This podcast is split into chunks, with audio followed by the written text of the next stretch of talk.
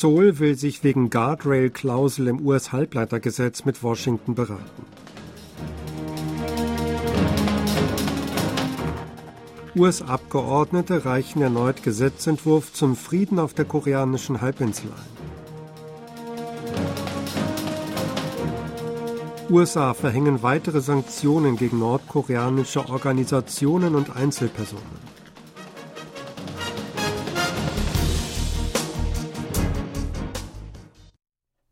Das südkoreanische Industrieministerium will mit den US-Behörden konsultieren, damit die Position koreanischer Unternehmen in Bezug auf Beschränkungen im US-Gesetz zur Förderung der Halbleiterfertigung in den USA ausreichend berücksichtigt werden kann. Die entsprechende Äußerung machte das Ministerium am Mittwoch.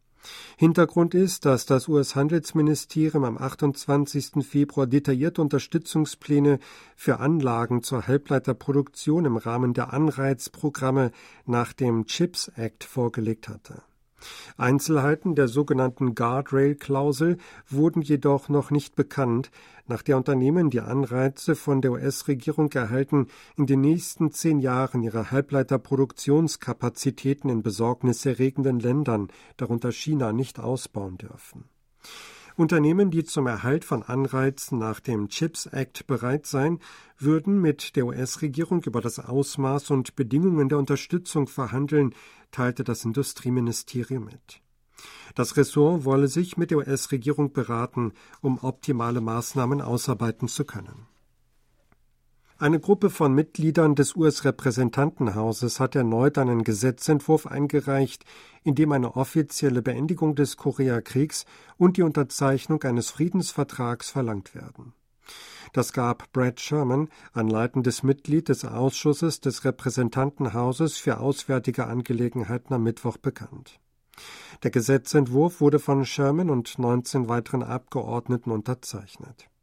Es handelt sich um die erneut eingebrachte Vorlage Peace on the Korean Peninsula Act, die nach dem Ende der Sitzungsperiode automatisch verfielt. In dem Gesetzentwurf wird Unterstützung für die Panmunjom-Erklärung, eine innerkoreanische Gipfelerklärung von 2018, geäußert und ein diplomatisches Engagement für ein formelles Ende des Koreakriegs verlangt. Das US-Außenministerium wird aufgefordert, eine Roadmap für den Abschluss eines Friedensabkommens auszuarbeiten. Auch wird verlangt, das Reiseverbot gegen Nordkorea von Grund auf zu überprüfen und ein Verbindungsbüro zwischen den USA und Nordkorea einzurichten. Die USA haben weitere Sanktionen gegen Organisationen und Einzelpersonen verhängt, die Gewinne für Nordkoreas Regierung und Partei erwirtschaften. Unter den drei betroffenen Firmen befinden sich auch Chilsong Trading Corporation und Korea Pecco Trading Corporation, berichtete die Kontrollbehörde Office of Foreign Assets Control des US-Finanzministeriums am Mittwoch. Gemäß den Sanktionen sind Transaktionen mit den Organisationen und Einzelpersonen verboten und deren Besitz und Vermögen in den USA werden eingefroren. Die Sanktionen wurden rund zwei Wochen nach Nordkoreas Start einer Interkontinentalrakete vom Typ Hwasong 15 beschlossen. Hochrangige Beamte der Handelsministerien Südkoreas und Chinas haben am Mittwoch über die bilaterale Kooperation für den Handel und Investitionen diskutiert. Die Gespräche fänden zwischen dem stellvertretenden Handelsminister Chong Dae-jin im südkoreanischen Ministerium für Handel, Industrie und Energie und dem chinesischen stellvertretenden Handelsminister Li Fei in Seoul statt. Chong forderte China zu einer aktiven Rolle auf, damit die laufenden Folgeverhandlungen zum bilateralen Freihandelsabkommen in den Bereichen Dienstleistungen und Investitionen zügig vorankommen können. Er bat auch um Unterstützung für die Austragung der Expo 2030 im südkoreanischen Busan. Lee versprach aktive Bemühungen um die Geschäftsstabilität koreanischer Unternehmen in China und die Behebung deren Schwierigkeiten. Es war das erste hochrangige Treffen zwischen den Handelsbehörden Südkoreas und Chinas seit Juni 2019. Präsident Yun Song-yeol hat das neue Regierungsorganisationsgesetz, in dessen Zentrum die Höherstufung des Ministeriums für Patrioten- und Veteranenangelegenheiten und die Gründung einer Behörde für Koreaner im Ausland stehen, unterschrieben. Das Ministerium für Patrioten- und Veteranenangelegenheiten wird nach dem Gesetz in den Rang eines Ministeriums auf Kabinettsebene gehoben. Das soll 62 Jahre nach der Gründung der Vorgängerbehörde Agentur für Soldatenangelegenheiten im Jahr 1961 erfolgen. Die Behörde für Auslandskoreaner wird für eine bessere Unterstützung von 7,5 Millionen Menschen mit koreanischer Abstammung im Ausland eingerichtet. Unter deren Dach werden die Funktion des Außenministeriums für die Politik für Koreaner im Ausland und die Stiftung für Koreaner im Ausland integriert. Der Vorsitzende des Vereinigten Generalstabs JCS Südkoreas Kim Seung-gyeom hat eine gemeinsame Übung Südkoreas und der USA für Spezialeinsätze in Vorbereitung auf mögliche Provokationen Nordkoreas besichtigt. Das gab der JCS am Donnerstag bekannt. Beide Seiten halten seit Anfang Februar die jährliche Übung Teak Knife ab.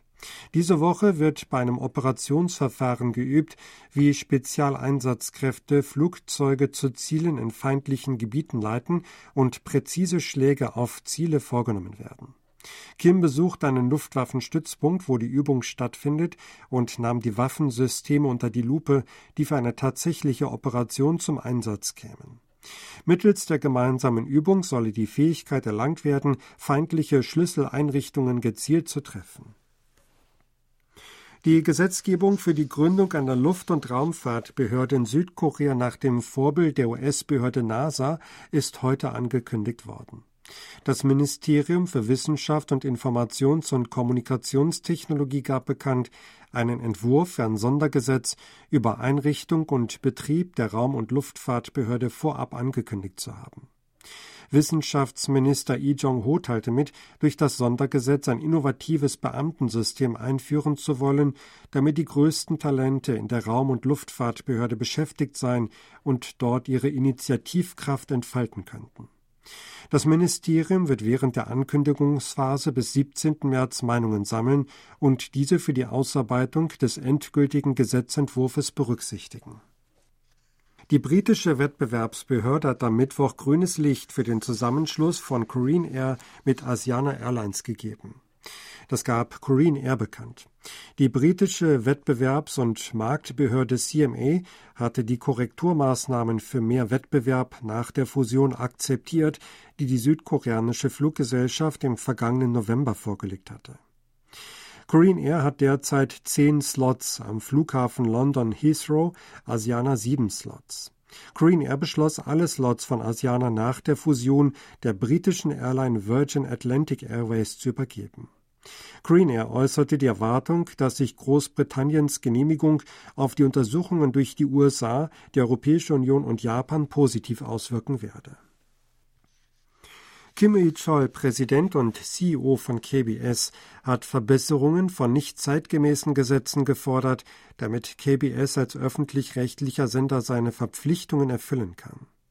Kim präsentierte bei einer Zeremonie zum 50. Gründungsjubiläum der öffentlich-rechtlichen Rundfunkanstalt am Donnerstag in der KBS Art Hall of Yeouido Seoul die Vision 2040, die entsprechende Maßnahmen enthält.